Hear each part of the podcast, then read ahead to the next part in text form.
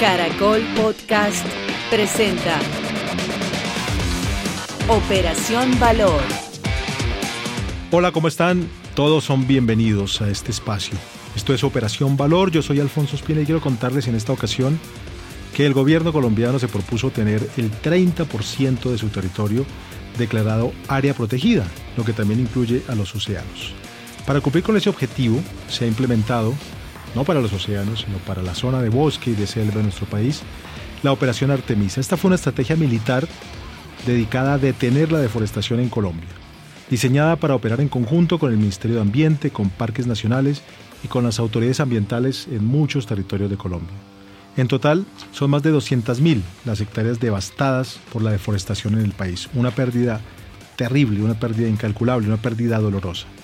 Las principales actividades que llegan a deforestar estos territorios son actividades ilegales, la minería ilegal, la ganadería extensiva, los cultivos ilícitos, las rutas abiertas por entre la selva y los bosques para el tráfico de armas, drogas y hasta personas. La operación Artemisa tuvo a los mejores hombres y mujeres de las fuerzas militares y de la policía colombiana desde su inicio. Todos con la premisa de frenar el crecimiento de estas actividades, de capturar a los ecocidas responsables y garantizar la conservación de nuestras áreas protegidas en el país.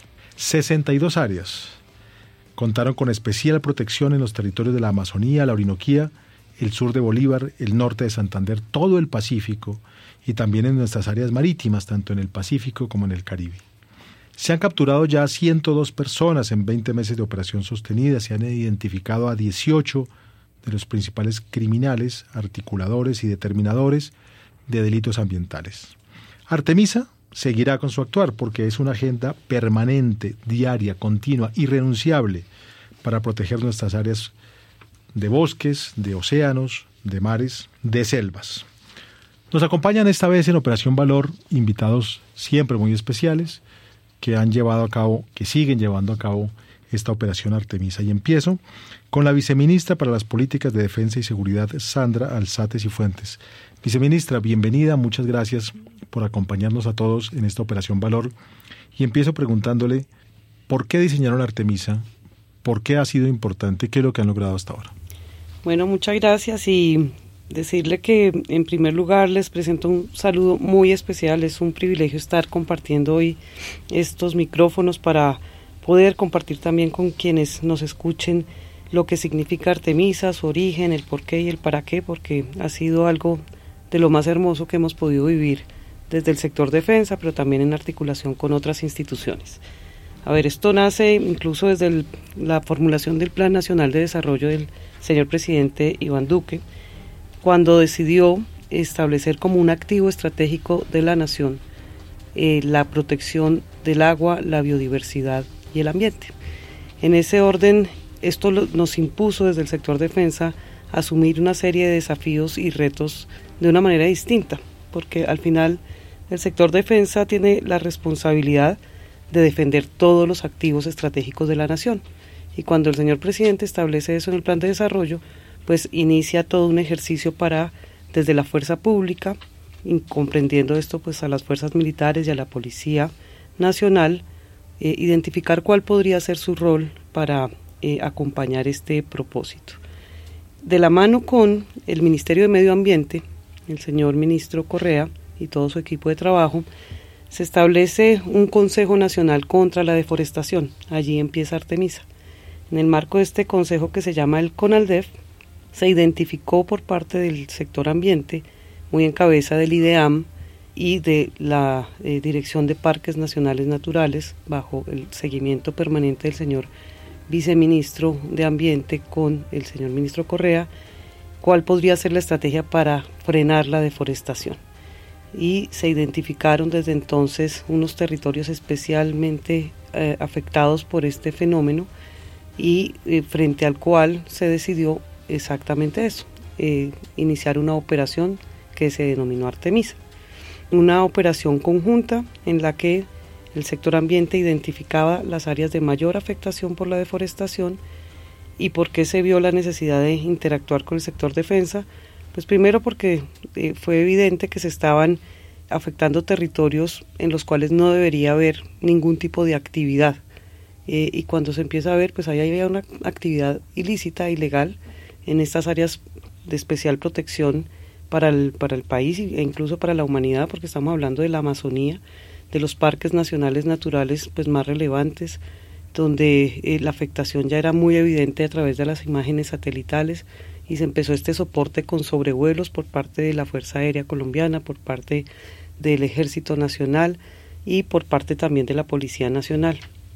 Entonces allí se estableció este primer plan como operación eh, y se empezaron a dar resultados importantes en términos de la detección y empezar a planificar unas operaciones puntuales para evitar que actividades ilegales como se ha mencionado la siembra de cultivos ilícitos de coca o actividades de minería ilegal o incluso de ganadería que cada vez cobran mayor relevancia en el proceso y en la afectación de la deforestación en el país, pero al ser una ganadería en área protegida, pues se vuelve una ganadería ilegal. Esto implicó ya hacer como un, planeamiento de operación para bajar y determinar quiénes están detrás de este accionar, por qué, cómo actúan y poder empezar a pues a generar acciones conjuntas y coordinadas. En ese punto se identificó también la necesidad de articular a la Fiscalía General de la Nación, porque sí habían unos actores eh, claramente ilegales, unas personas que estaban dedicadas a hacer esta explotación ilícita del territorio, afectando el medio ambiente de una manera impresionante, y articulamos entre todos como esta estrategia. Empezó su operación y eh, el señor presidente de la República hace ya cerca de dos años dijo, esto no puede ser una sola operación de un momento que la hagamos para este seguimiento de, de unas actividades puntuales, sino debería convertirse más en, en una campaña permanente por parte de la fuerza pública.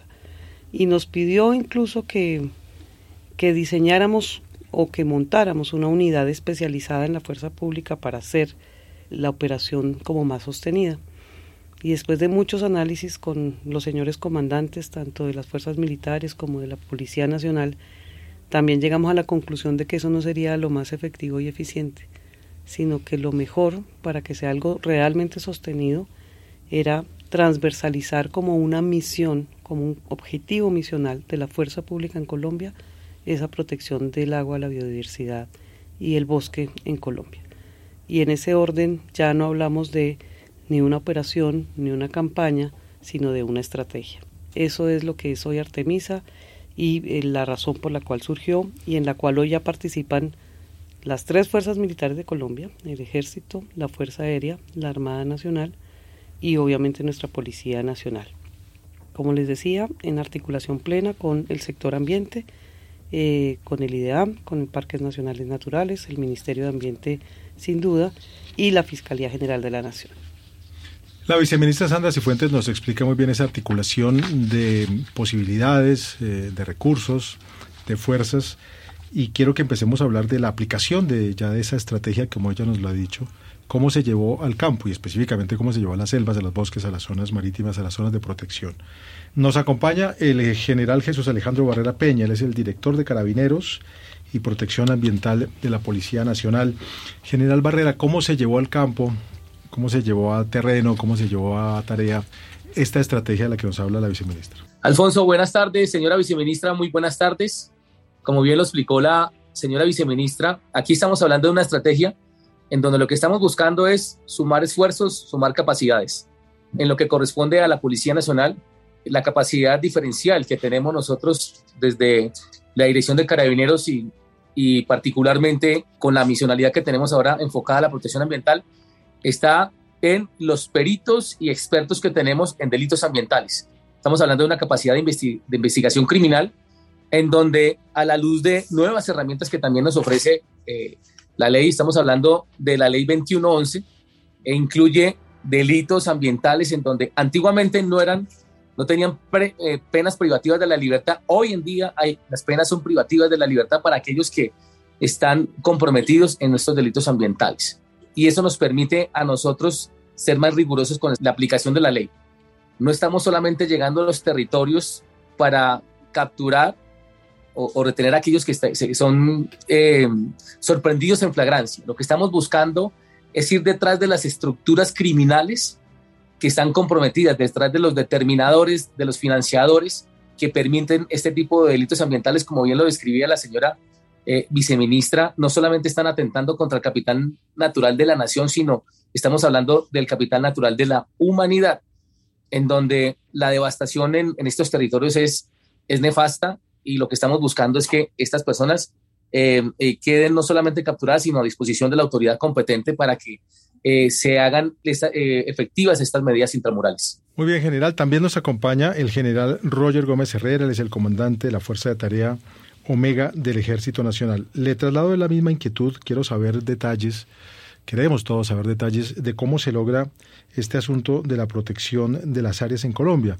que es además un asunto que no solo es nacional, por supuesto, sino que es planetario, que es una necesidad de vida para la especie y que en general pues tiene que ver con la protección de, de todo lo que nos da la vida, los parques naturales, la flora, la fauna, los mares, los ríos, como lo hemos venido hablando, los bosques, las selvas, todas las áreas protegidas, todas las áreas de donde fluye la vida en Colombia y para el planeta. Y por eso, General Gómez, comandante de la Fuerza de Tarea Omega del Ejército, le pregunto lo mismo que al general de la Policía Barrera.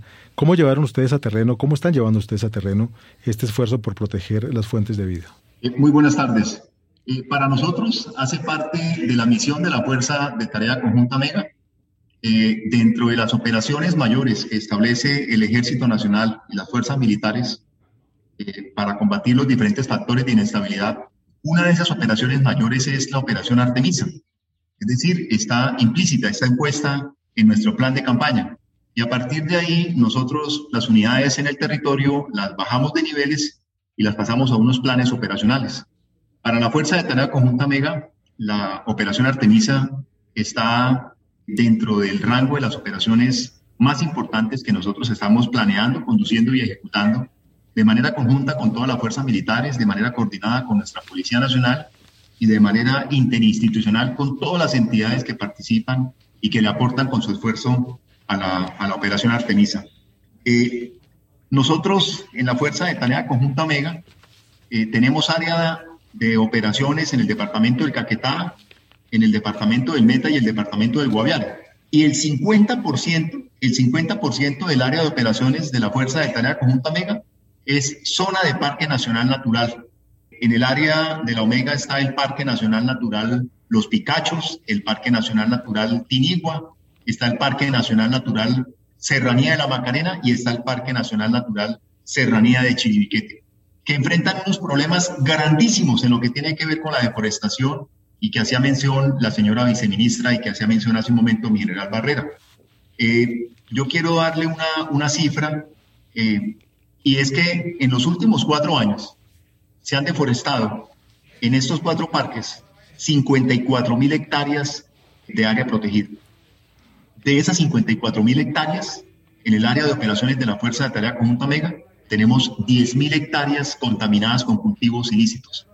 Y el resto, pues eh, acá no, no tengo problemas, eh, no tengo el fenómeno de criminalidad de, de, la, de la minería ilegal, pero, pero sí tengo también el, el tema de la deforestación para la ganadería extensiva.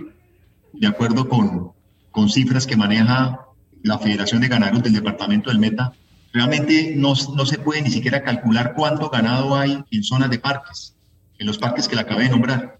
Pero ellos calculan que pueden haber entre 70 mil y 100 mil cabezas de ganado que están en zona de Parque Nacional Natural. Solo eh, Federación de Ganaderos del Departamento del Meta. No tenemos cifras ni del Guaviare ni del Caquetá, pero que creemos que esa cifra fácilmente puede superar las 200 mil cabezas de ganado en zonas protegidas, en zonas que son de nosotros, en zonas que son eh, patrimonio de todos los colombianos y que son patrimonio también de la humanidad.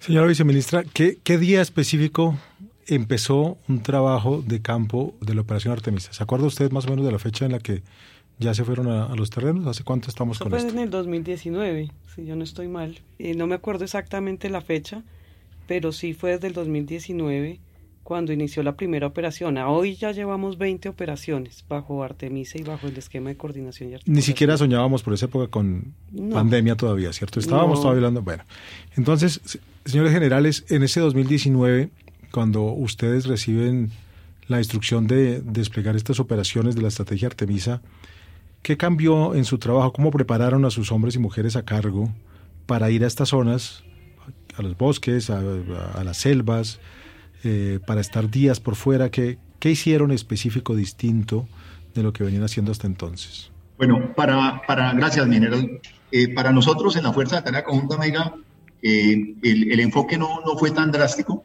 porque las unidades de nosotros permanecen desplegadas en el área de operaciones.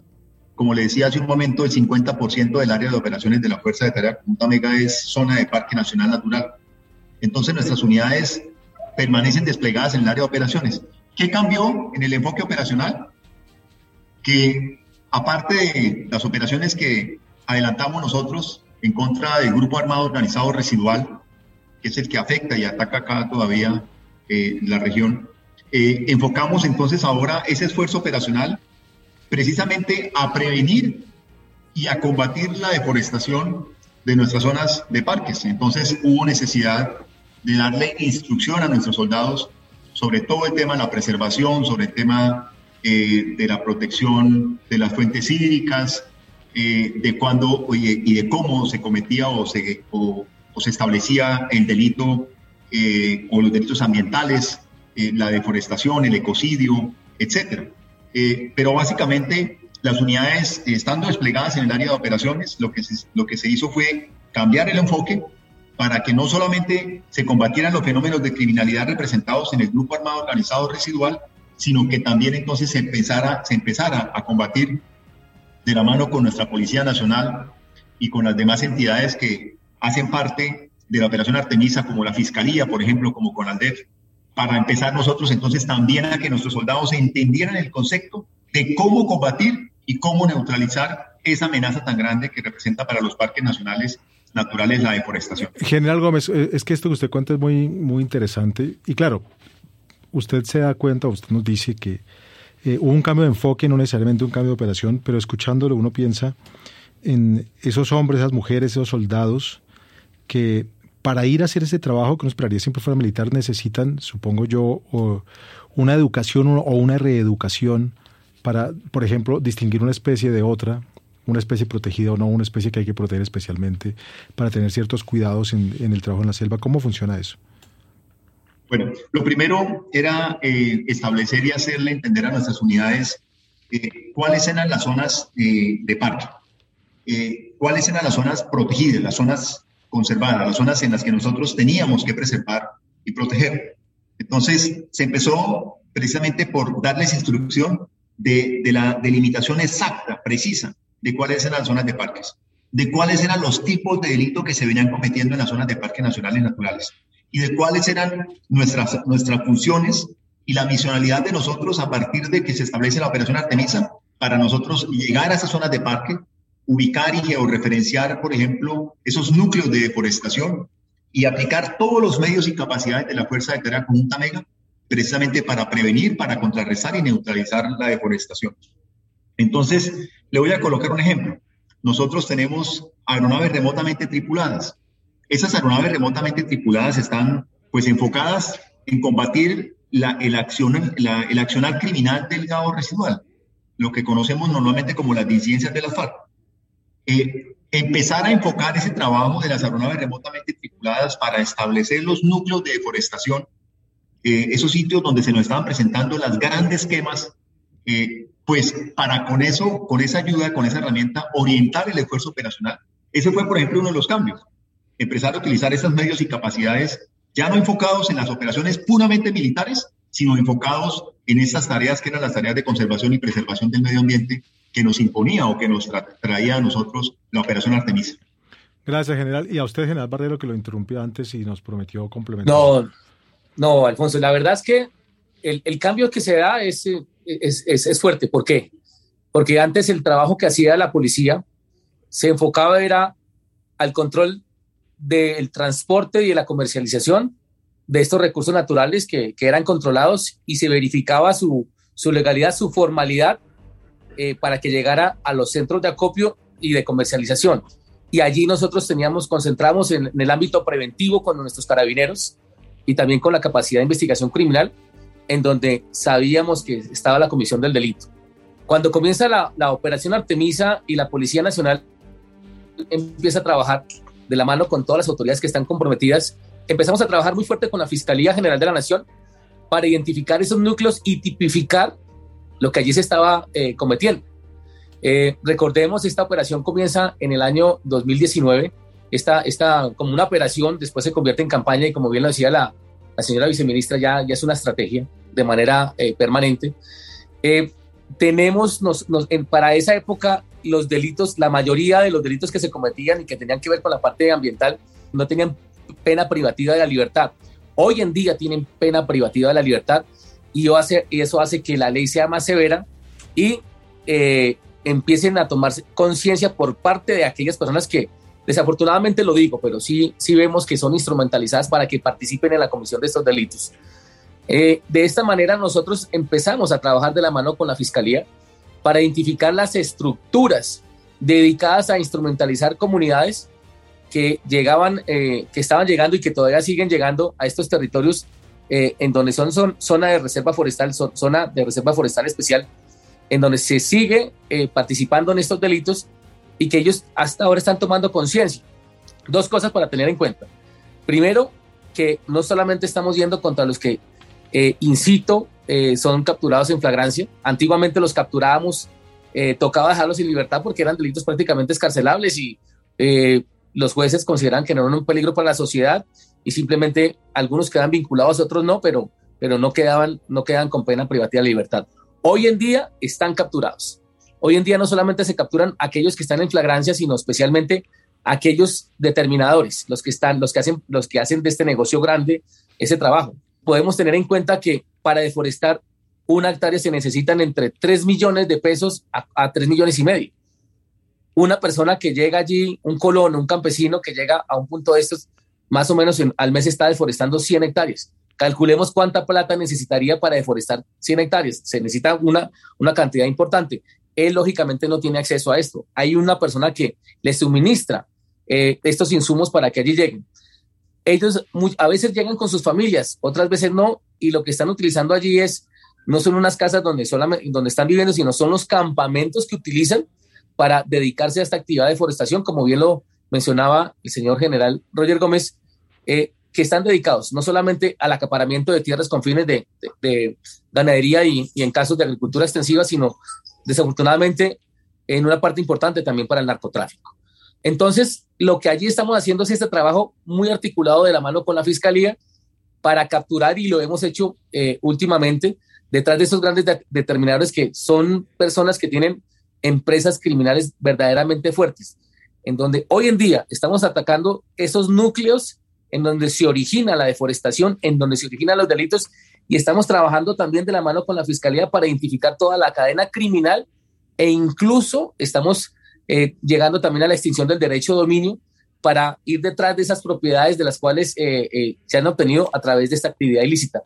Otro tema que cambia muchísimo y similar a lo que nos sucede cuando, cuando estamos trabajando con eh, lo que tiene que ver con la erradicación manual es que ya hay una posición y son instrumentalizados no solamente con los grupos eh, delincuenciales, sino los grupos armados organizados a estas comunidades para que bloqueen la actividad de la fuerza pública, bloqueen la actividad de la autoridad, en este caso fiscalía, y, y, muchas veces traumatizan eh, los procedimientos judiciales legales que se hacen allí. Hemos tenido eh, algunos funcionarios de, del Ministerio de Ambiente que han sido secuestrados. Hemos tenido eh, compañeros militares que también han sido secuestrados, pero afortunadamente se ha aplicado la ley y ya se han hecho capturas para hallar con los responsables. General, ¿qué pasó con, esos secuestros? ¿Cómo terminaron? Bueno, afortunadamente, afortunadamente, pues estas personas fueron liberadas, pero eso no significa que por eso mismo no se haya no, no se hayan imputado los delitos a los responsables. Tenemos una persona. usted de quiénes fueron sus hombres que fueron secuestrados? ¿Cuánto tiempo estuvieron? Eh, mi, mi, general eh, Roger Gómez me puede dar de pronto datos eh, mejor de la de donde sé que hubo un, soldado que fue capturado, pero también hubo un ingeniero ambiental en una de las fases operacionales que, que fue que fue capturado, perdón, que, se, que fue secuestrado, en donde posteriormente, gracias a, las entrevistas, gracias a, las denuncias y testimonios de los mismos secuestrados, pudimos identificar a los responsables y, particularmente a uno de ellos eh, se capturó y, hoy en día está eh, a orden de la autoridad competente y está, eh, está capturado, está en, con, pena, con pena privativa de la libertad en un centro carcelario. ¿Qué recuerda usted de ese caso, general Roger? Bueno, hemos tenido varios casos eh, de secuestros a raíz de las manifestaciones violentas de las personas que están invadiendo los parques. hay algo, por ejemplo, que hay que aclarar. En uno de esos secuestros, después hay, eh, se, dicen, se dicen mentiras en el sentido de que nosotros estábamos adelantando la operación Artemisa en un resguardo indígena. Eso no es cierto. Eh, todas las operaciones se planean de manera detallada. Eh, se hace una georreferenciación de los sitios que nosotros vamos a entrar a desarrollar allá la operación. y nunca hemos entrado nosotros en zona de resguardo indígena ni en ninguna vereda. Entonces, esta operación en la que sufrimos el secuestro, el último secuestro de nuestro soldado, fue en zona protegida, en zona del Parque Nacional Natural Chiribiquete. Eh, hay una comunidad que se concentra alrededor de las tropas, atacan a las tropas, eh, nos atacan allá con armas contundentes eh, y se produce el secuestro de nuestro soldado. Lo llevan, lo sacan de la zona del Parque Nacional Chiribiquete y lo llevan al sector del resguardo indígena. Y entonces luego presentan al soldado en videos diciendo que el soldado eh, estaba o había, había ingresado a, la zona del resguardo. Eh, al soldado lo despojan de su uniforme, eh, le, lo despojan de su armamento y lo, y lo visten de civil.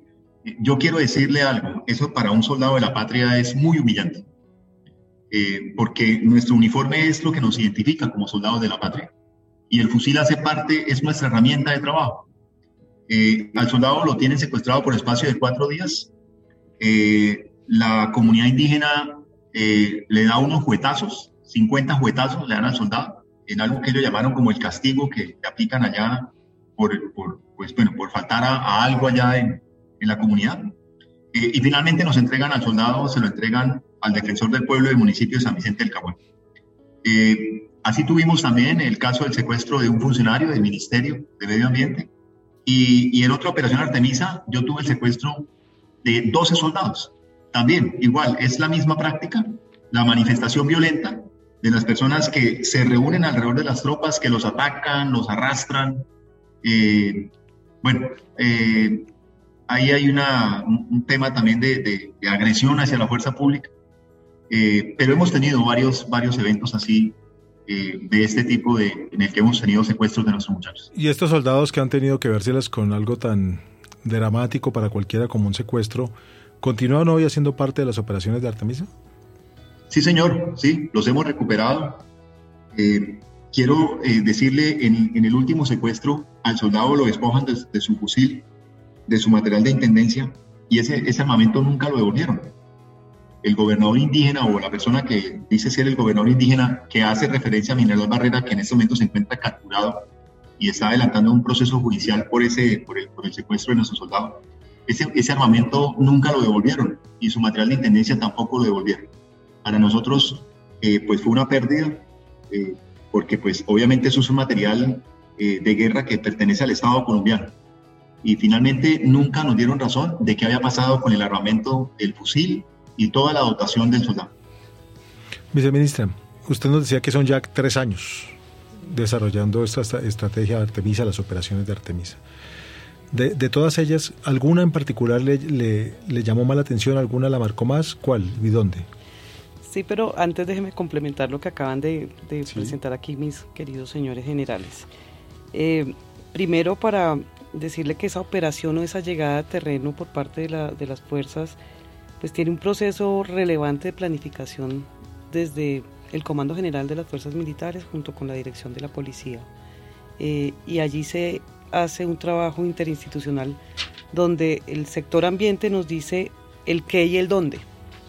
Y fruto del aprendizaje hemos definido que desde el sector defensa se dice entonces el cuándo y el cómo, porque de región en región la situación es bien distinta, la forma de llegada, el abordaje, los medios que se necesitan, el cuándo es oportuno llegar o cuándo no.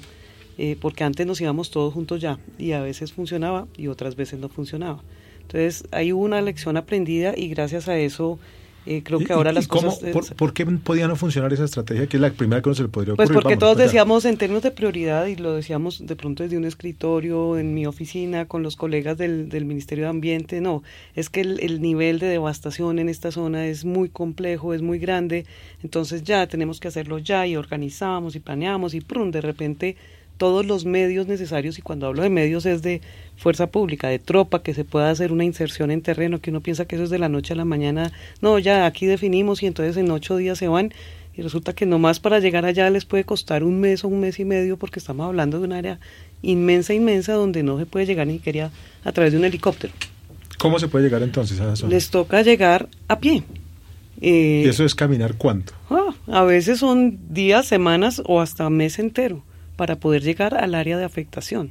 Entonces también toda esa planificación desde la perspectiva militar, no es solo la ambientalista, sino la militar, cuándo se logra, cómo se logra de la manera más efectiva, más eficiente, más eficaz, eso implica un aprendizaje impresionante yo creo que para todos, eh, porque es interés de todos que esto funcione, pero cuando hablamos aquí, lo que decía el señor general Barrera al principio, una verdadera articulación interinstitucional, yo creo que eso es lo que hemos logrado en esas mesas de trabajo.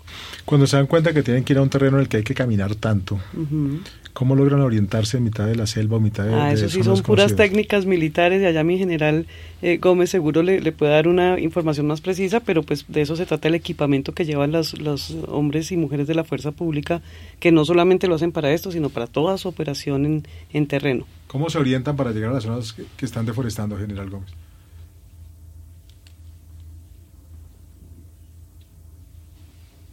Perdimos? No está.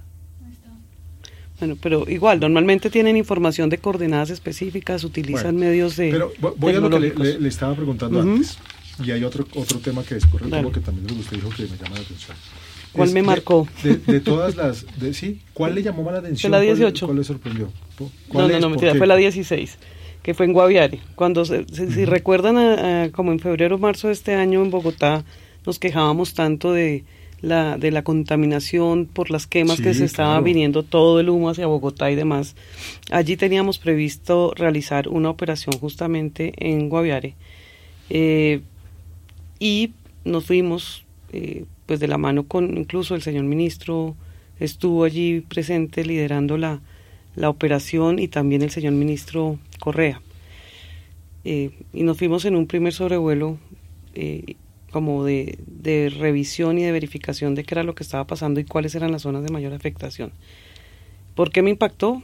Mm, pues primero porque el nivel de daño tan impresionante que se estaba generando con esas quemas, eh, de, pues era al lado de la Macarena y entrando hacia Chiribiquete, que sinceramente ni siquiera se podía ver de la humareda tan espantosa que había.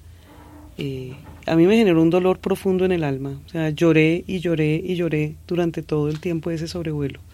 Porque no hay derecho, uno dice, ¿qué propósito puede tener la gente para hacer este daño? Yo, creo que este es un asunto que cualquier persona que nos escuche debería tomar conciencia, porque es que las cifras se dicen fácil.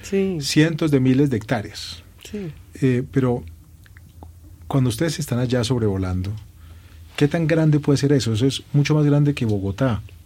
¿Cuántas veces Bogotá? Y al tiempo se está quemando todo eso. ¿Y qué, siente usted cuando ve una deforestación de ese tamaño? Pues realmente el, punto donde estábamos, que igual no hicimos un sobrevuelo gigante, pero para dar una proporción, el, parque de Chiribiquete, nomás ese que es el parque más natural más grande del mundo, mide como 4 millones de hectáreas, eso puede ser el territorio de Bogotá eh, completico, todo lleno de árboles. Eh, entonces, cuando uno ve el nivel de afectación, así sea en un 10%, póngale, pues obviamente eh, el impacto es enorme. Es como si hubiese un incendio permanente en el 10% de Bogotá, eh, que no fueran árboles. Imagínense simplemente que se están quemando un barrio de Bogotá que representa el 10% de su Todo el tiempo, todos los días. Entonces es muy complejo. Entonces lo primero que me impactó fue eso.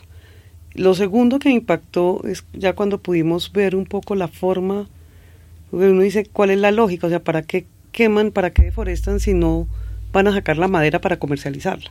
Si lo que van a establecer ahí es alguna actividad ilícita, como cuál podría ser, porque también está muy alejada de, de cualquier forma, digamos, de sacar cualquier producto, si es ganadería, si es coca, Entonces tú te preguntas por qué esta forma, como están estableciendo unos, eh, como unos puntos de ubicación o de localización eh, que eran como muy estratégicos, porque ve uno que no es una cosa fortuita la forma como están tratando de hacer unos asentamientos. Entonces empieza a analizarse también el, el para qué lo están haciendo, por qué de esa manera, por qué en esa ubicación. Y pareciera claramente ya la, la, la, intencionalidad de, de apropiarse ilegalmente de ese, de ese territorio para establecer de pronto un nuevo poblado, pero en toda la mitad de un parque. Y o para generar todo un corredor de tránsito, eh, volviendo a lo que era la, la vieja forma de grupos armados organizados tipo FARC que querían generar un corredor estratégico de movilidad ilegal que conectara al país, no sé, desde el oriente hasta el occidente. Entonces empieza a tener una lógica, entonces eso también impacta, ver que tienen un propósito más allá que el de explotar un territorio para un punto específico, sino ya de generar un asentamiento. Y la otra razón por la que me impactó tanto fue porque no logramos en ese momento cumplir todos los propósitos o, todo, o cubrir todos los puntos que estaban previstos en el marco de esa operación. ¿Por qué? Porque llegaron grupos organizados en moto en medio de estos territorios tan complejos. Cuando oyeron el helicóptero que bajaba a los hombres de nuestra fuerza pública del helicóptero para llegar a hacer su operación en territorio. Y nada, pues los, les hicieron una sonada y les fue imposible quedarse allí por más de 10, 15 minutos. Y eso se ha vuelto una conducta recurrente. Ahí es donde uno dice, aquí hay una mafia organizada alrededor de este propósito. Eh, y nos pasa igual que, como lo mencionaba de pronto el general Barrera, cuando se están haciendo los procesos de erradicación voluntaria de cultivos de coca.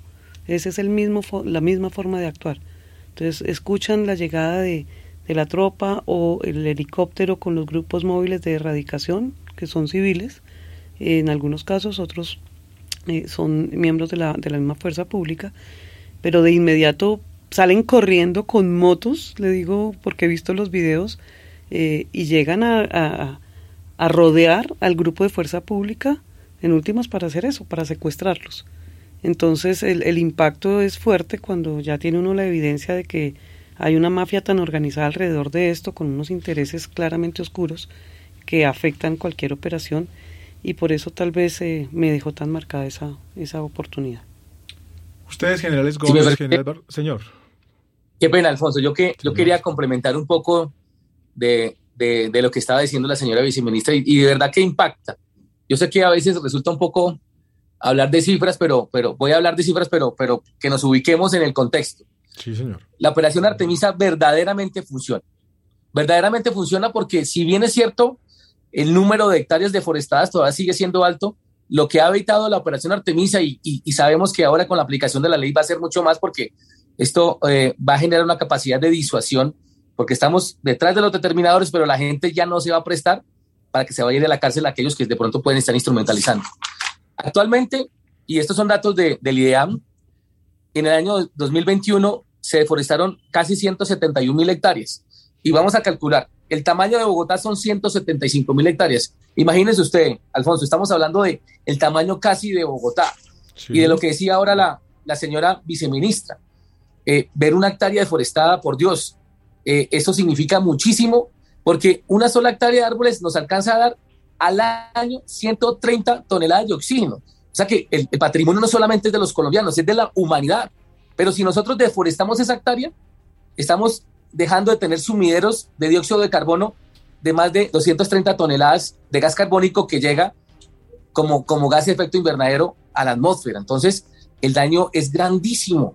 Y desafortunadamente, y lo que nos preocupa es que cuando nosotros hacemos estas operaciones, la narrativa que utilizan estas estructuras criminales hacen de que el Estado es el opresor y aquella persona que nosotros estamos, estamos capturando allí es la víctima.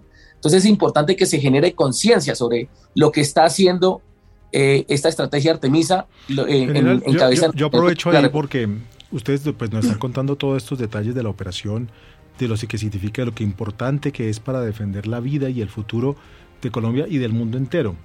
Y usted acaba de mencionar que muchas veces se piensa que el capturado es la víctima. Yo creo que hablemos sobre los capturados, pero los principales capturados. ¿Quiénes están detrás haciendo esa deforestación? ¿Quiénes son los que han capturado y quiénes son los que no han capturado y ustedes están persiguiendo? Bueno, ya lo ha mencionado el señor eh, general Roger Gómez y, la señora viceministra. Detrás de toda esta, esta empresa criminal están los grupos armados organizados y específicamente estamos hablando de las disidencias de, de las FARC. No voy a hablar de qué estructuras específicamente, pero el interés de ellos es tener ese control criminal que no lo tienen porque está ahí la Fuerza de Tarea Omega, está mi general Gómez haciendo su trabajo, está nuestro Ejército Nacional, nuestras fuerzas militares, allí están. Pero la intención de ellos es acaparar este territorio, acaparar este territorio para, para justificar la presencia de comunidades donde desafortunadamente ellos les instrumentalizan. Pero no solamente eso, y lo decía el señor general Gómez, eh, las cifras que tienen, que tienen las... Eh, que tienen los comités de ganaderos del Meta, estamos hablando entre 70 mil y 100 mil eh, en reses que pueden estar en estos parques nacionales naturales. Aquí hay una, una verdadera empresa criminal, hay una intención criminal de tener control de esos territorios y evitar que llegue la fuerza pública, evitar que, llegue el Estado. Entonces, eh, allí hay una verdadera intención criminal que nosotros tenemos que hacerle llegar al, país, generar conciencia a las mismas comunidades eh, para, que, para que no se dejen instrumentalizar y lo único que allí se puede producir es oxígeno, porque es que el oxígeno es, es, es, es el que permite en este capital natural poder que le llegue a la humanidad, porque no solamente es para Colombia, y, y eso es lo que nosotros estamos buscando. General Gómez, estábamos hablando hace un rato de detalles de esa operación eh, en el Guaviare y usted eh, estaba por contar dos cosas. Bueno, eh, le pido excusas, es que tuve una interferencia porque se me cayó la señal de internet aquí en la Macarena si, si es tan por favor, me repite la, pregunta. Pues eh, yo, yo, aprovecho más bien lo que usted nos cuenta, general, porque, porque esto nos ayuda para que la gente entienda el tamaño del problema con que ustedes se enfrentan. Está usted en la Macarena, está contestándonos. No es fácil que la señal de Internet para que nos conectemos eh, se mantenga estable. Pues le, estaba preguntando sobre detalles de una operación en el Guaviare que la viceministra nos estaba contando, fue una de las que más la marcó de toda Artemisa y quiero que nos regale detalles sobre ella. Pero aprovecho también le pregunto sobre esto. Cuando están en operación, ¿cómo garantizan ustedes que las comunicaciones se mantengan estables, funcionen como lo necesitan para tener éxito? Bueno, eh, a mí lo que más me ha marcado eh, de las operaciones Artemisa es que yo estuve aquí en el grado de coronel, acá mismo en la Macarena, en la Fuerza de Tarea Conjunta Mega. Eh, eso fue en el año 2014, 2015 y parte del año 2016. En desarrollo de las operaciones militares, en ese momento no había operaciones Artemisa en marzo. Eh, y en desarrollo de operaciones militares tuve muchas veces que hacer sobrevuelos por el Parque Nacional Natural Tinigua y el Parque Nacional Natural Serranía de la Macarena. Eh, volví eh, en el año 2021, ya como comandante de la Fuerza de Despliegue Rápido, nuevamente haciendo parte de la Fuerza de Tarea Conjunta y tuve que volver a esas mismas áreas. Y encontré unas áreas muy deforestadas, eh, con unos, unos núcleos de deforestación muy grandes y con unos incendios forestales, especialmente en la época de verano, iniciando el año pues que generan demasiada contaminación en toda la región por el humo que generan los incendios forestales. Entonces, me causó mucho impacto ver eh, el grado de deforestación y el daño que se le ha venido causando especialmente al Parque Nacional Natural Tinigua. Eh, el otro día hablaba yo con eh, un funcionario de Parques Nacionales Naturales y me decía, en pocos años nosotros ya no vamos a hablar del Parque Nacional Natural Tinigua, sino que vamos a hablar de los potreros del Tinigua. Eh, es, quizás el parque más azotado por el tema de la deforestación, eh, al igual que el Parque Nacional Natural eh, Serranía de la Macarena. Y allá, ese mismo, desafortunadamente, ese mismo camino pretenden hacer con el Parque Nacional Natural Serranía de Chiribiquete. Y por eso es que esta operación Artemisa es un esfuerzo de contención de todo el Estado, y no solamente de todo el Estado, sino de todos los colombianos, precisamente para prevenir y detener esa deforestación. Eh, ¿Qué me ha causado mucho impacto? Que cuando hemos ido, eh, hemos tenido que ingresar al área por alguna situación que se nos presenta, nosotros hablamos siempre de la deforestación y de los incendios forestales, pero yo quiero decirles que eh, el impacto que se le causa a los animales es, es muy grande. la cantidad de aves muertas, la cantidad de armadillos, la cantidad de, de serpientes, es muy grande. Por cada hectárea y teniendo en cuenta que nuestros parques son unos ecosistemas muy fuertes también, pues por cada hectárea que se deforesta y que se incendia posteriormente después, eh, se le causa mucha muerte a muchas de las especies. ¿En las eh, operaciones rescatan ustedes también animales en peligro, animales heridos, animales enfermos? No, desafortunadamente no. Nosotros cuando, eh, sí, sí se hacen incautaciones, pero básicamente son en retenes y puestos de control, y eso tiene que ver ya es con el tráfico de fauna. Pero en esas zonas donde se realizan la deforestación y posteriormente las, los incendios, no, realmente básicamente lo que encuentra uno son animales muertos y calcinados. Hay, hay un evento, recuerdo yo, eh, de un soldado que me comentaba que eh, había sacado o sacaba un armadillo eh, incinerado de una zona deforestada, porque el armadillo pues se entierra en, la tierra, él, él, hace su excavación y ahí tiene, ahí tiene su, su hábitat. Y entonces cuando se presenta el incendio, el armadillo se mete dentro de la tierra, pero por el calor del fuego, por el calor de, que genera el, el fuego, pues prácticamente el animal muere incinerado allá en su madriguera. Y era, es increíble la cantidad de armadillos que mueren de esa manera, eh, incinerados en sus propias madrigueras cuando se producen los incendios. Entonces, básicamente, eh, de las cosas que, que, más me han impactado en, esta, en el desarrollo de estas operaciones Artemisa es ver la cantidad de hectáreas deforestadas, incendiadas y la cantidad de animales que mueren eh, producto de esos incendios. Pues muchas gracias, generales, viceministra. Estamos hablando, pues, eh, hemos hecho este recorrido de lo que en estos tres años ha sido Artemisa, su filosofía, las, las zonas que ustedes han impactado, lo que importa para el país. ¿Qué viene ahora con esto? ¿Qué hace falta? ¿Cómo estamos? ¿Cómo estábamos? ¿Cómo estamos y, cómo quieren estar?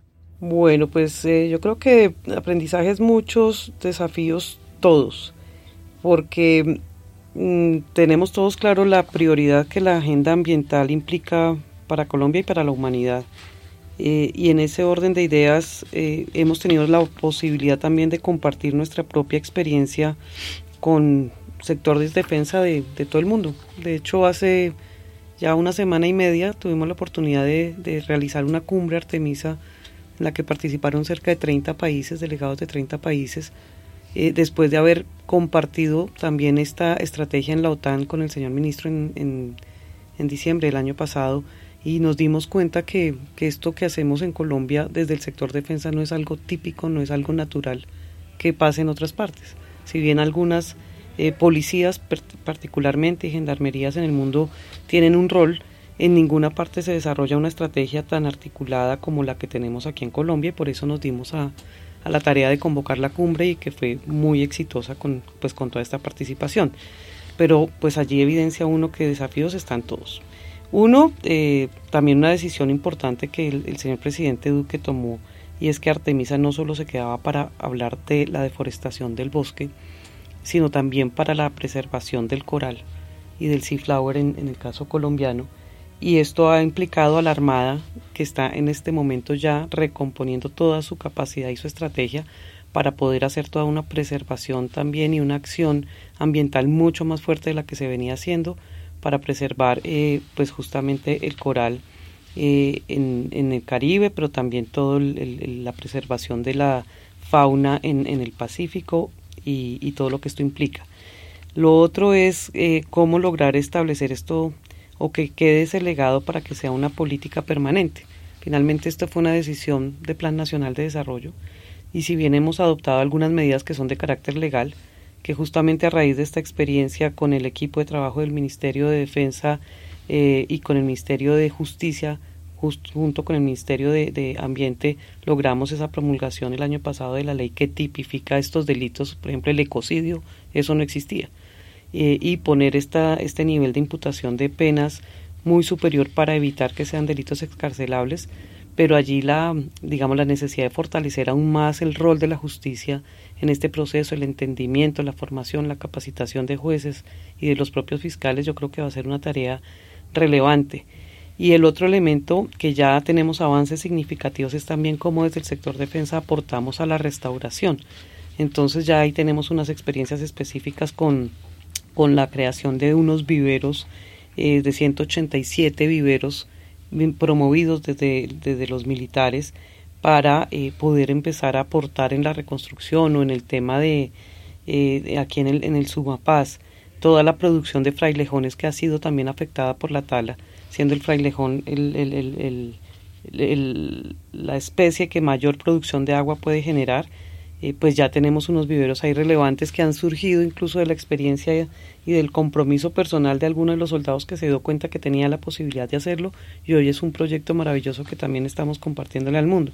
Pero sin duda seguirá siendo desafiante cómo logramos una mayor articulación, una cosa mucho más estructurada desde, desde esa perspectiva de la protección ambiental junto con la seguridad rural eh, y esa presencia y ese fortalecimiento de las capacidades de toda la institucionalidad, desde el sector defensa, que como le digo, en el pasado no era un issue y no, y no se tenía ni siquiera presupuestado, eh, y ahora cada vez más tiene pues una, una visión de, de, generar un presupuesto fijo para poder hacer esto, o desde la gestión de recursos de cooperación internacional y demás, pero también cómo se estructura institucionalmente de manera permanente lo que hoy tenemos nosotros, que es un mecanismo ad hoc, que es un puesto de mando unificado que coordinamos en mi despacho con la participación de todas las entidades que hemos mencionado y de la propia fuerza pública para la planificación de las operaciones y el seguimiento a las metas, eso debería quedar eh, formalmente establecido para no perder todo este gran esfuerzo que se ha hecho en este tiempo. General Gómez, gracias por estar en Operación Valor. Antes de despedirlo, quiero pedirle que usted hable sobre sus hombres, que usted hable sobre esos valores que ha encontrado en ellos, en una tarea que quizás no es la que sueña un soldado antes de serlo, que es la de defender el planeta y su biodiversidad. Bueno, eh, pues de parte de todos nuestros soldados de la Fuerza Tarea Conjunta Mega, el compromiso es total. Nosotros entendemos claramente la misión, entendemos claramente el propósito eh, y es el de proteger estas zonas eh, de nuestros parques nacionales naturales. Como les comentaba, el 50% del área de operaciones de la Fuerza de Tarea Conjunta Mega está constituida por parques nacionales naturales.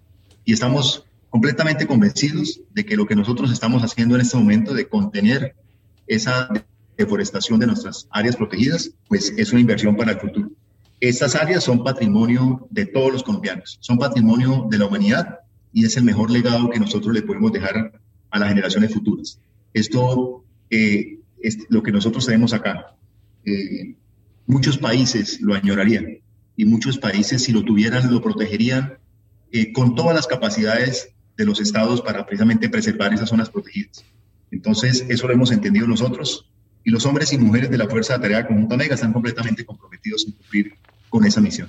Gracias, general y general Barrera en la Policía Nacional, también agradeciéndole mucho su presencia aquí en Operación Valor.